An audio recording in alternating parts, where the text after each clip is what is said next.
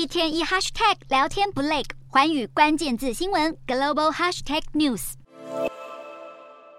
瑞士信贷即将走入历史的前夕，资金还是不断外流。根据瑞士信贷自己公布的数据，第一季的资产净流出是六百一十亿瑞士法郎，也就是大约两兆一千亿台币。在出现大量现金存款提领或是定期存款不再续存的情况下，客户在第一季的存款大概减少了两兆三千亿台币。至于瑞信的旗舰财富管理部门，去年三月时还有大约二十四兆台币，而今年三月底却只剩下大约十七兆台币。日前，美国系股银行倒闭后，引发市场震荡，瑞信也遭受波及。由于客户开始大量撤出资金，瑞士政府只出手，让瑞士银行以大约一千亿台币的股票收购瑞士信贷。随着收购程序即将完成，这也是瑞士信贷最后一次公布自己的业绩。